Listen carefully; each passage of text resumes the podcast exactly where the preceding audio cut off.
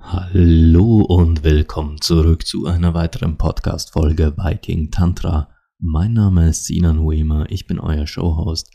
Ich bin Sex- und Intimitätscoach, zertifizierter Tantra-Lehrer, aber ich bin grundsätzlich für euch da, für allerlei Fragen rund ums Zwischenmenschliche und um die sinnlichen Momente des Lebens.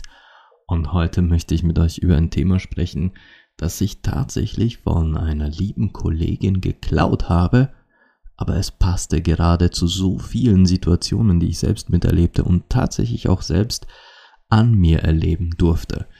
Und sie teilte nämlich auf Instagram, äh, hier geht es um die liebe Diane oder Diane.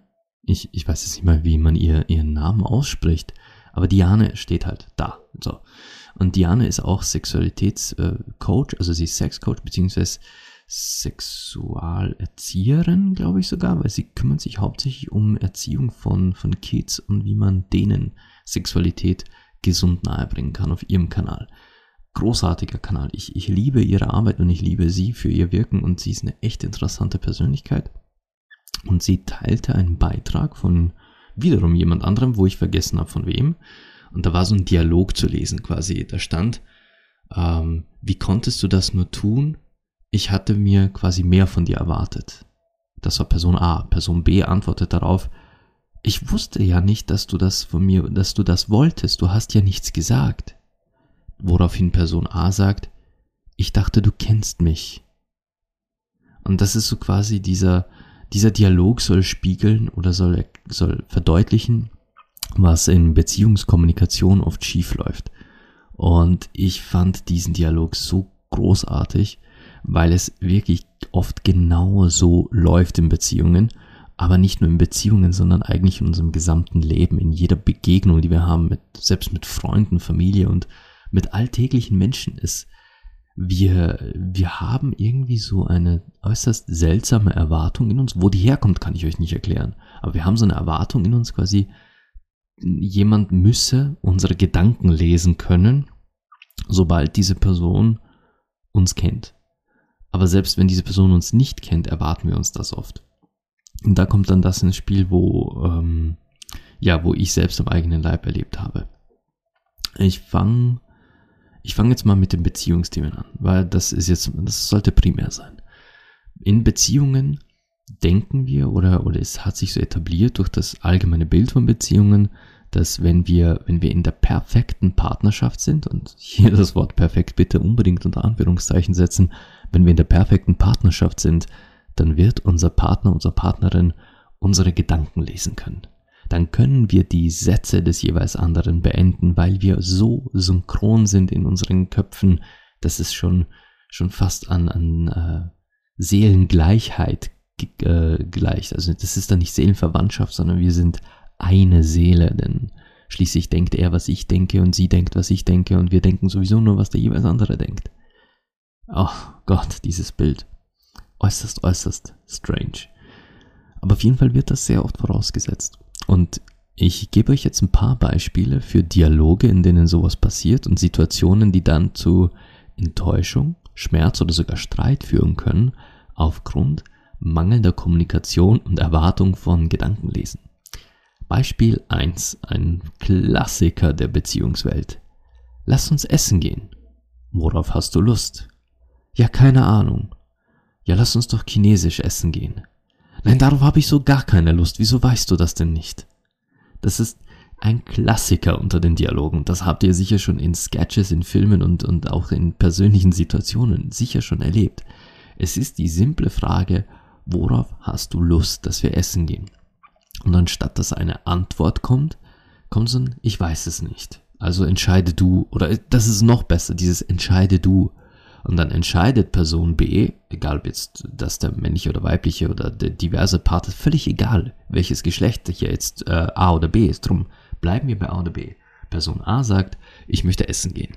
Person B fragt, wohin? Person A sagt wieder, entscheide du. Und dann überlegt Person B für sich, für das eigene Bedürfnis, boah, ich hätte so Bock auf Asiatisch, auf Chinesisch oder Japanisch, ey, lass uns Sushi essen gehen.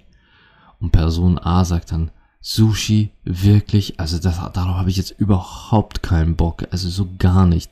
Und ist dann total genervt und sauer und fängt vielleicht sogar eine, fängt vielleicht sogar eine Diskussion an. Warum Sushi? Das ist doch ekelhaft.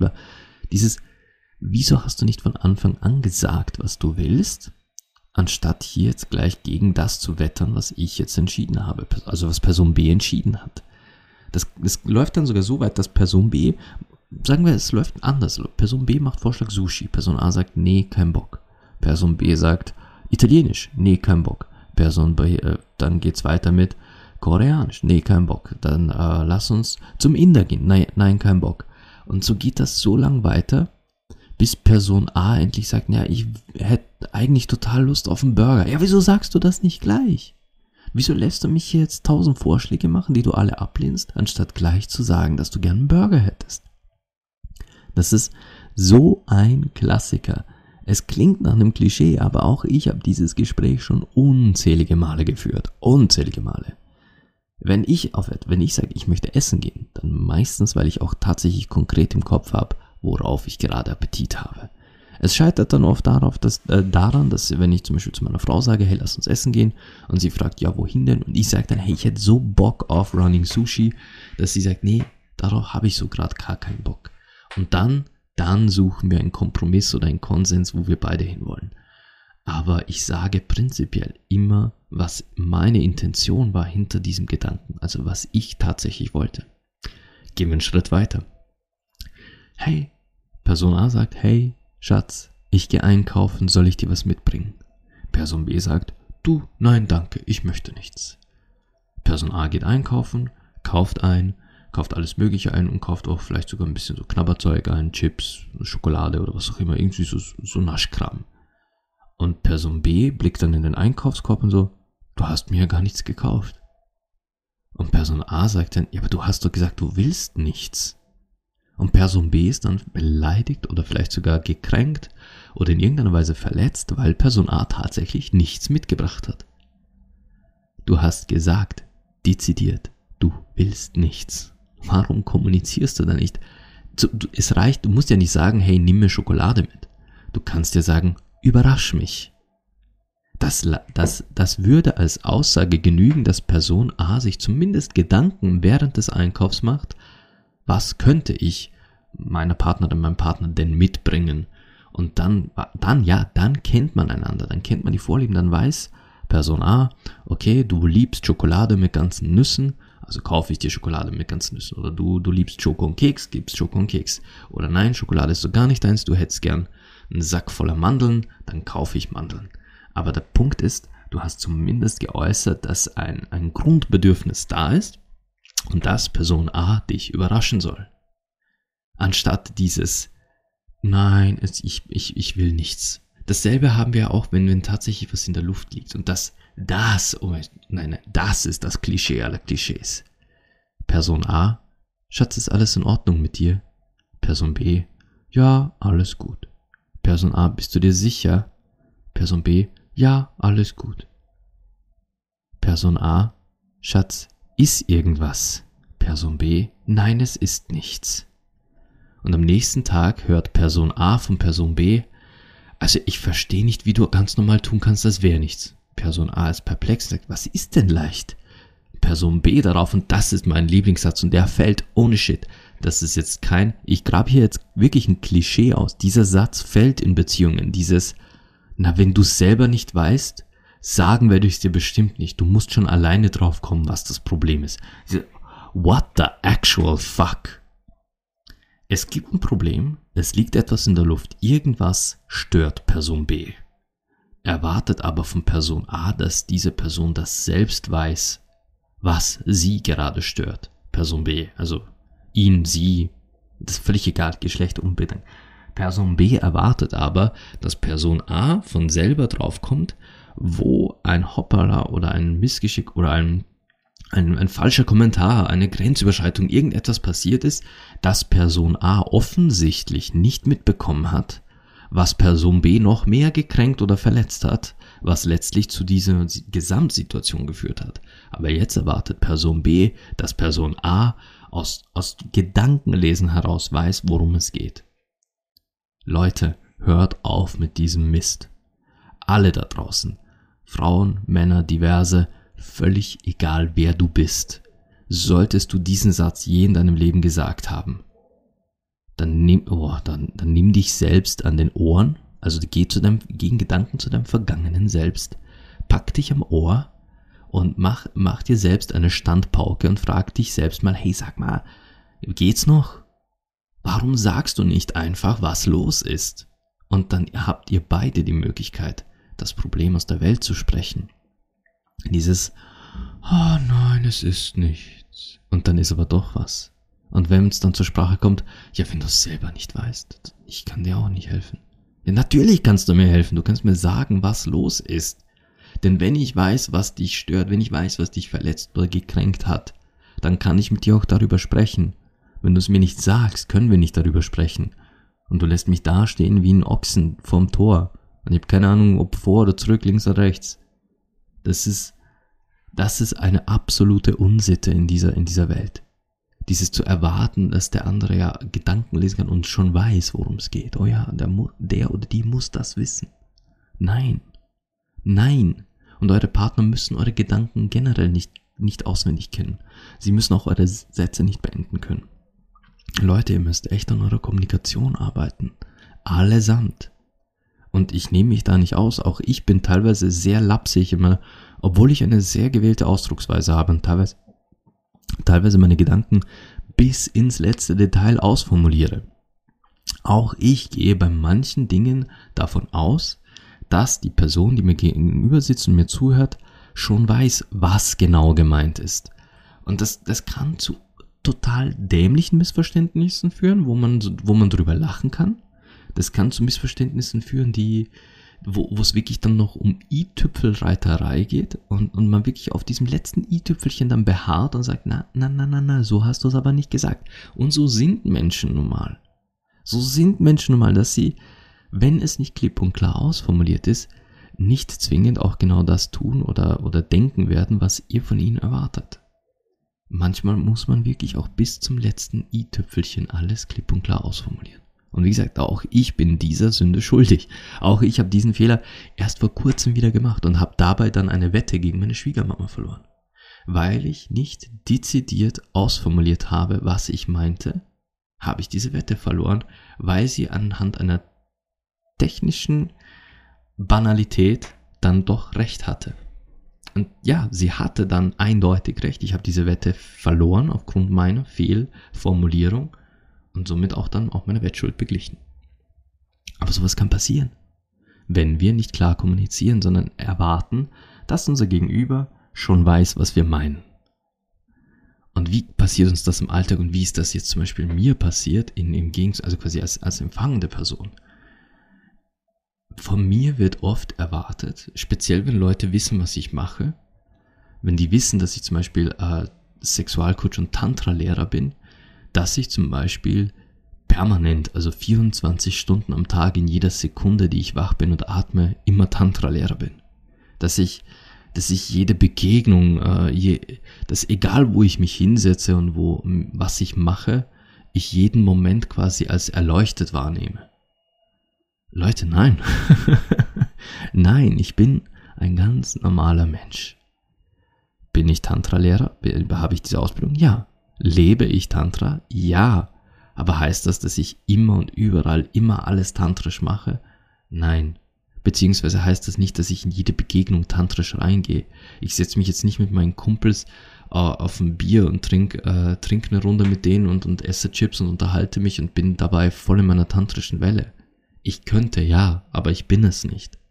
Und bei mir ist es tatsächlich passiert, dass ich schon äh, Treffen hatte von diversen Plattformen, egal ob jetzt Tinder, Lovo oder Instagram, wo, wo Menschen sagen, hey, ich will dich einfach nur kennenlernen.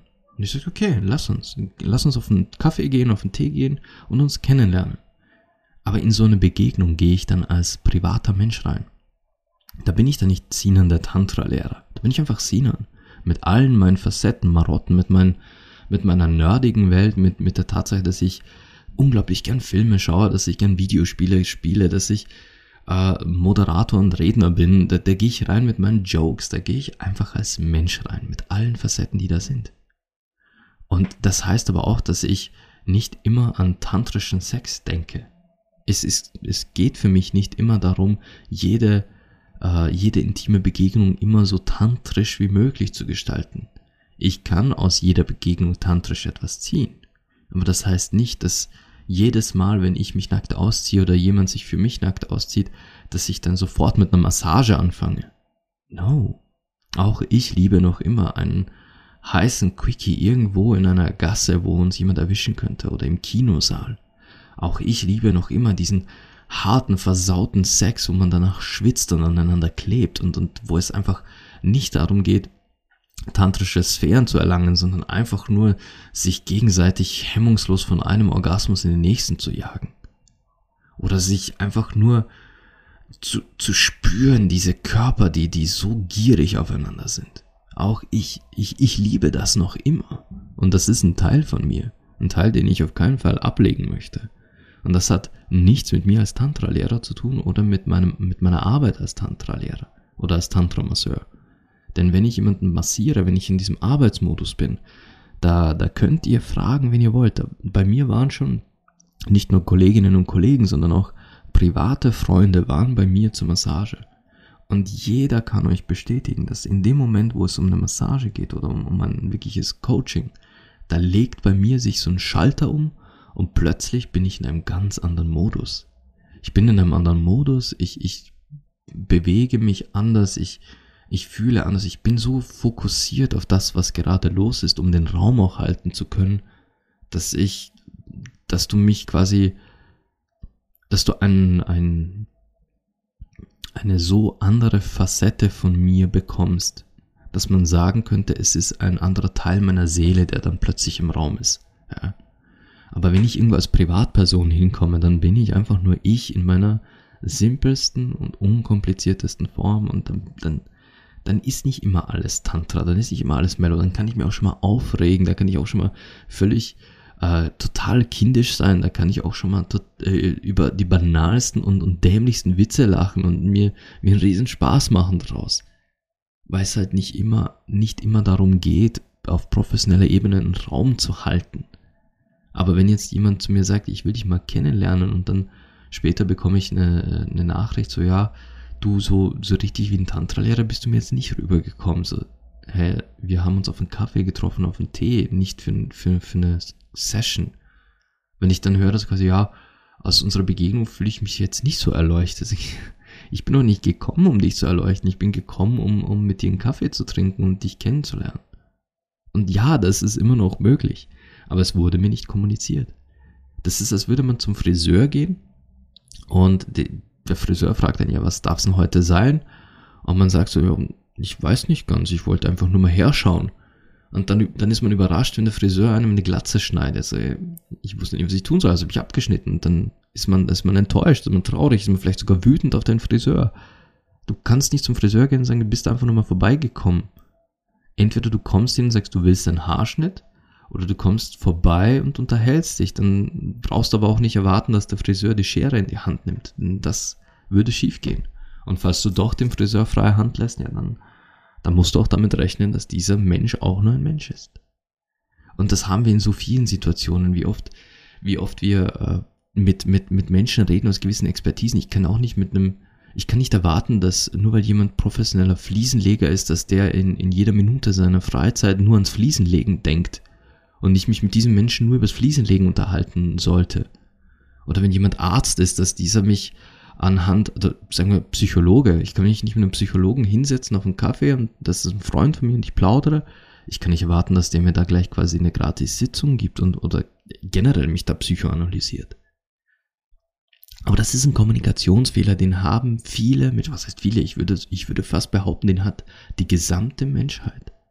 Dass wir, dass wir teilweise in, mit, mit einer gewissen Grunderwartung in, in jedes Gespräch hineingehen und diese Grunderwartung setzt voraus, dass sich die Person, die uns gegenüber sitzt, genauso verhält, wie wir es uns in unserer Fantasie ausmalen.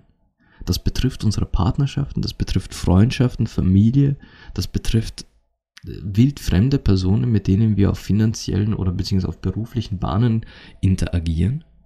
Alles nur, weil wir unsere Bedürfnisse nicht nur nicht kommunizieren können, höre dafür die Folge zu Bedürfnisse kommunizieren, sondern weil wir, weil wir einfach von einer gewissen Annahme ausgehen.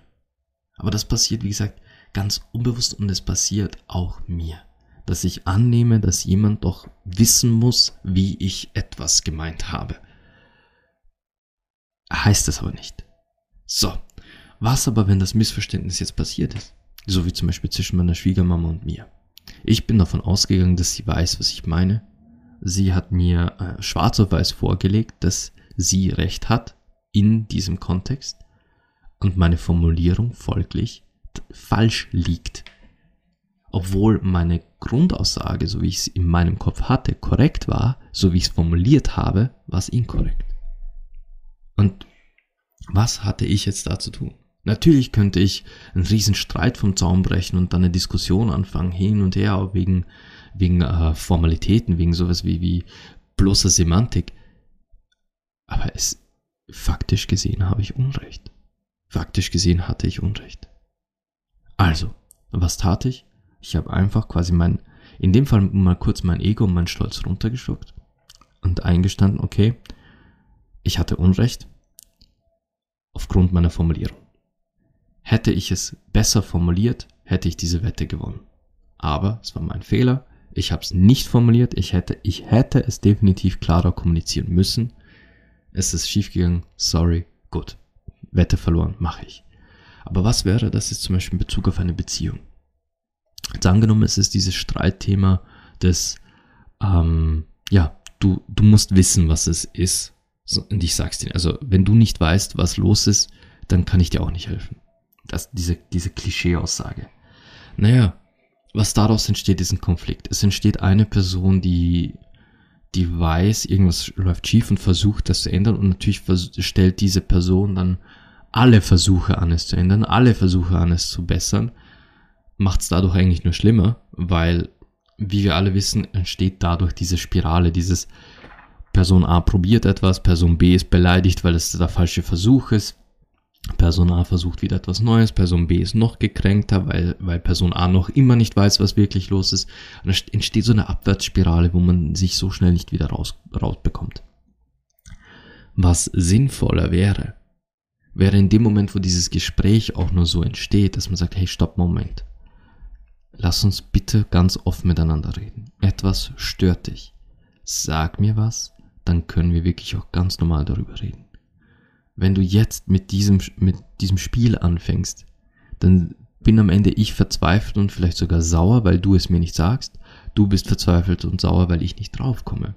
Also lass uns bitte ganz offen darüber reden. In dem Fall ist es, ist es mehr oder weniger so eine Rettung in letzter Sekunde. Denn wenn es mal zu so einer Situation kommt, dass quasi schon, schon ein etwas Negatives passiert ist, etwas, das die eine Person gekränkt hat und das wird dann nicht kommuniziert, das ist dann quasi schon ein Totschweigen des eigentlichen Problems. Aber was, wenn durch das Totschweigen eines Bedürfnisses ein Problem erst entsteht? Gehen wir nochmal zurück zur Ausgangssituation. Person A möchte essen gehen, verrät aber nicht wohin. Person B soll quasi raten. Und wenn daraus zum Beispiel ein Streit entstünde, wenn daraus eine Diskussion entsteht, ja, wie, ich will aber chinesisch, also ich will japanisch essen gehen. Nein, ich will nicht. Ich will aber, ich will. Dann hättest du hast gesagt, du hast keine Ahnung wohin, aber ich will jetzt, ich habe jetzt Bock auf die. Angenommen, da entsteht so ein richtiger Streit daraus. Und, und, und vielleicht geht man dann sogar so richtig wütend auseinander, weil man sich gerade echt nicht mehr sehen kann, weil, weil aus so einer Nichtigkeit ein Streit entstanden ist. Was dann? Dann wäre es eigentlich der Moment, wo man sagt, hey, ich habe ja wirklich nichts gesagt. Ich habe ja wirklich nicht gesagt, wohin ich essen gehen will. Und die Vorschläge und der Vorschlag mit Japanisch kam halt wirklich, weil er sie einfach Bock hat. Und das hat nichts mit mir zu tun.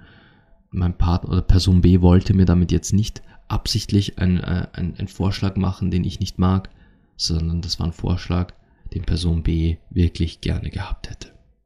Da heißt es, kurz mal durchschnaufen, runterschlucken, ins Gespräch gehen und sagen, okay, sorry, dass ich so reagiert habe.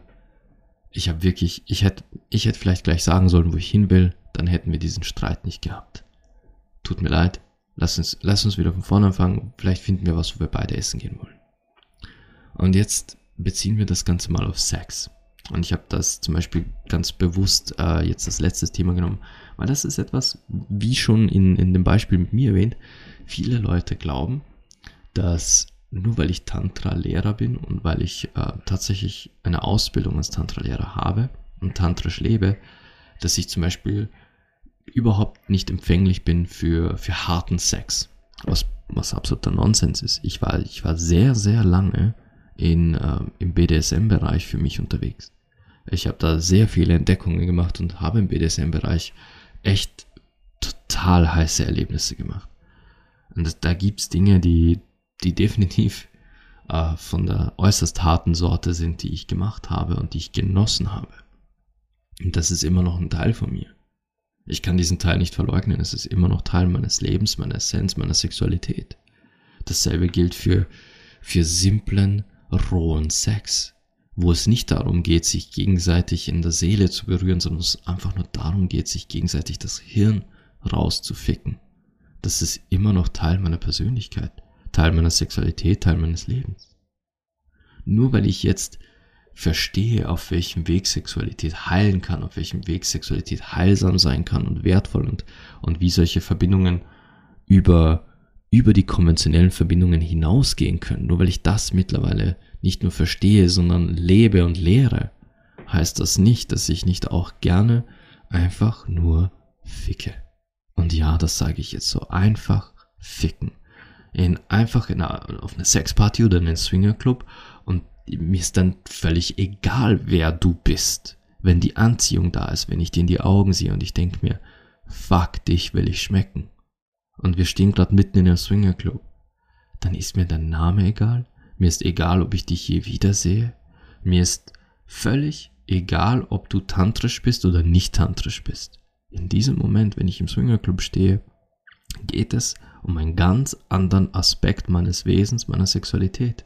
Denn kein Mensch in diesem Swingerclub hat mich dorthin beordert als Tantra-Lehrer und gesagt, hey Sinan, möchtest du nicht heute in unseren Swingerclub kommen und dort unsere Gäste massieren? Das wäre eine ganz andere Aussage. Wenn ich so zu einem Swingerclub beordert werde, könnt ihr euch sicher sein, dass ich mir einen Raum herrichte, dass ich in diesem Raum zusehe, dass alles perfekt passt, dass ich dort alles bereit habe, um jemanden aufzufangen, dass ich dort alles bereit habe, um jemanden zu massieren und dass ich dort meinetwegen einen Gast nach dem anderen empfangen. Es wird mich zwar vermutlich energetisch komplett fordern, so viele Menschen an einem Tag quasi zu massieren. selbst wenn es nur reine Intimmassagen sind, es wird trotzdem so viel von mir fordern. Aber ich wäre in einem ganz anderen Kopfsetting dort. Wenn ich als Privatperson dort bin, dann will ich auch als Privatperson einfach nur abschalten und genießen. Oder tun oder getan werden, wenn man so will. es ist, es ist eine Kommunikationssache, die euch auch im eigenen Schlafzimmer passieren kann. Beispiel, du als, sagen wir, du als Frau möchtest gerne so richtig harten Sex probieren. Aber so hardcore hart, so die, das härteste vom harten. Und dann sagst du zu deinem Partner, du Schatz, ich würde gerne mal ein bisschen härter im Bett haben. In seinem Kopf kommt an, okay, Heute rammel ich sie fester und tiefer. Was ja schon mal gar nicht mal so der schlechte Ansatz ist. Fester und tiefer geht schon in Richtung härter. Aber was du im Kopf hattest, war, kette mich ans Bett, verbinde mir die Augen, gieße heißes Kerzenwachs über mich, peitsch mich aus und dann fick mich in den Hals, bis ich fast an deinem Schwanz ersticke.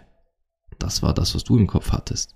Aber er denkt sich, zwei Klaps auf den Arsch, ein bisschen fester hinten rein und das war's dann schon es, du, ihr könnt nicht erwarten, dass anhand dieser einen Aussage euer Partner definitiv jeden eurer Gedanken trifft. Und das war jetzt nur ein Musterbeispiel. Ich weiß, das ist jetzt vielleicht ein etwas, ex, ich will nicht sagen extremes Beispiel, aber extrovertiertes Beispiel, weil es tatsächlich schon sehr spezifisch ist und doch ist es eines der realistischsten, das da draußen vorkommt. Ganz häufig ist es so, so eine Neugier, wie fühlt sich harter Sex an. Man hat vielleicht den einen oder anderen Pornoclip gesehen, wo, wo eine Frau wirklich genauso hart genommen wird und denkt sich, boah, wie wäre es wohl in ihrer Situation zu sein und auch mal so hart genommen zu werden.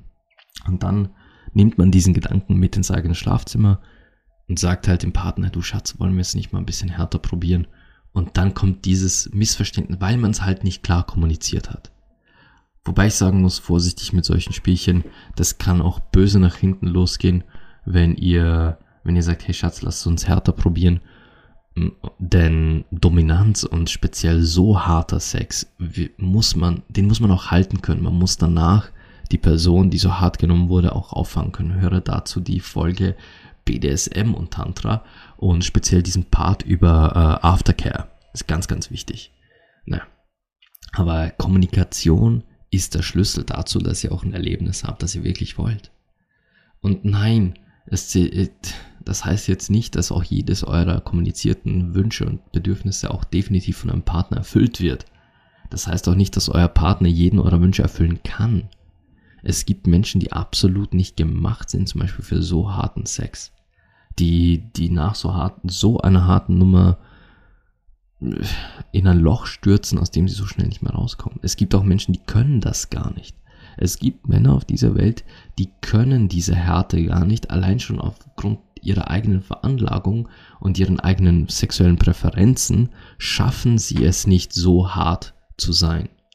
Das ist etwas, das, das muss man auf eine gewisse Weise äh, entweder schon, schon mal erlernt haben oder man muss die, wie heißt denn diese, wie heißt der Begriff? Ist das die Prä, äh, Prädisposition? Das ist es. Die Prädisposition dafür muss man mitbringen, dass man halt quasi auch wirklich mit sich bringt, was es braucht, um so hart zu sein, quasi in ein, in diese, in diesen Teil der Seele zu schlüpfen. Das ist echt nicht leicht. Vor allem erfordert es wirklich hohe Kunst und Können, in diesen Teil der Seele zu schlüpfen und dann danach die, die äh, genommene Person auch wirklich mit ordentlichem Aftercare aufzufangen. Das ist wirklich gar nicht so. Könnt nicht, das könnt ihr auch nicht grundvoraussetzen von euren Partnern oder Partnerinnen. Das ist nämlich nicht so selbstverständlich. Genauso wie kein einziger äh, Fetisch oder keine einzige sexuelle Vorliebe je vorausgesetzt werden kann. Jetzt angenommen, ihr seid ihr als Frau steht total auf Analsex und ihr habt das schon so oft ausprobiert und liebt es und am liebsten, ihr habt es sogar lieber anal als vaginal. Und dann habt ihr aber einen Partner, der, den, den, für den das absolut nicht in Frage kommt, der sich das nicht mal vorstellen kann, euch irgendwas in den Arsch zu stecken. Sowas kann passieren. Aber da wären wir dann wieder bei dem, ähm, wozu gibt es dann so Profis wie mich? Also ganz ehrlich, liebe Leute, kommuniziert kommuniziert klipp und klar. Und wenn ihr tatsächlich ein, ein, ein Bedürfnis habt, einen Wunsch, einen Gedanken, ein, ein Problem, ein schon entstandenes Problem, oder wenn ihr euch mit jemandem trefft und sagen wir mal, es ist ein Date von, von einer Dating-App und ihr habt eine bestimmte Absicht dieses Dates, dann kommuniziert das auch ganz klar. Trefft euch nicht mit jemandem auf, ja, mal schauen, wenn euer sinnlichster Wunsch ist, diesen Menschen in eine ernsthafte Beziehung ähm, zu bekommen und mit dem vielleicht auch äh, eine Beziehung, eine Familie oder ein Leben zu gründen. Trefft euch nicht auf ein, auf ein äh, Ja mal schauen oder wir wollen ein ernstes Date, wenn ihr in Wahrheit einfach nur ficken wollt. Dass das jetzt wiederum geht speziell eher in die, in die männliche Richtung. Dieses sagt nicht, dass ihr an etwas Ernstem interessiert seid, wenn es gar nicht der Fall ist. Aber auch liebe Frauen, zwingt euch selbst nicht dazu, dass jedes Date immer was Ernstes werden muss, wenn in Wahrheit ihr eigentlich gerade ganz dringend mal wieder gern Sex hättet. Zwingt euch nicht immer dazu, dass ihr zuerst eine Beziehung eingehen müsst, um Sex zu haben. Ach Gott. Uh, hierfür die Friends with Benefits Folge. Ich habe ganz viele Referenzen auf andere Folgen von mir. Aber es mündet dann letztlich doch in der Kommunikation und die Kommunikation scheitert dann ganz häufig daran, dass wir glauben, unser Gegenüber könne doch unsere Gedanken lesen. Und noch schlimmer wird es in der Partnerschaft, denn dann kommt dieses, ich dachte, du kennst mich. Und da erwarten wir erst recht, dass unsere Partner und Partnerinnen unsere Gedanken lesen. Na gut. Äh, ein sehr, sehr aktuelles Thema für mich. Ich habe es jetzt selber paar Mal, paar Mal sogar miterlebt und ähm, ich habe es auch mit beobachtet, tatsächlich bei anderen Personen und dachte, ich habe ich hab mir meinen Kommentar verkniffen, aber dachte mir halt meinen Teil. Und euch möchte ich allen sagen, wenn ihr solche Gespräche führt und wenn ihr euch selbst dabei erwischt, zu erwarten, dass euer Gegenüber tatsächlich weiß, was ihr meint, ohne dass ihr es ausgesprochen habt, lasst es. Wenn es nicht gerade um eine heitere, lustige Situation geht oder so Freundschaftsinsider oder sowas, wenn es wirklich um ernste Dinge geht, dann kommuniziert diese auch. Denn alles, was wir aussprechen, hat eine Chance, Realität zu werden. Alles, was wir verschweigen, hat diese Chance nicht. Na gut. Ich weiß nicht, äh, wie, wie es gerade bei mir zu Hause aussehen wird, wenn ihr diese Folge hört. Ich, vermutlich bin ich dann schon Papa und freue mich meines Lebens. Ich freue mich ja jetzt schon drauf. Ich möchte euch trotzdem hier wieder bedank äh, mich bedanken fürs Zuhören. Danke, dass ihr da seid. Ähm, empfiehlt diesen Podcast weiter, bewertet mich auf iTunes, auf Podcast Addict, der App in Android oder auch auf Spotify. Empf ähm, ja, genießt weiter meine Folgen. Ich, ich habe erst die Tage wieder eine Nachricht bekommen von, von jemand, die, die sich herzlichst bedankt hat dafür, dass ich mit meinem Podcast ihr so weitergeholfen habe im Leben. Und das war einfach wundervoll. Also die Nachricht, die kam, die war sehr lang und sehr schön und ich war echt, die, die erwischte mich an einem Abend, wo ich gerade eigentlich vom Fernseher saß und ich war gerade so total in, in versunken im Fernseher und, und meine Frau lag neben mir und dann kam diese Nachricht und ich las sie und ich war sofort ergriffen. Ich, ich musste ihr sofort antworten, weil das so schön war. Und ich hatte euch ja versprochen, ich lese Podcast-Bewertungen. In der Podcast, äh, äh, in, in iTunes und in der App Podcast Addict auf Android kann man ja, wenn man so Bewertungen abgibt, auch diese kommentieren. Und ich habe versprochen, ich lese die vor, wenn ich sie finde.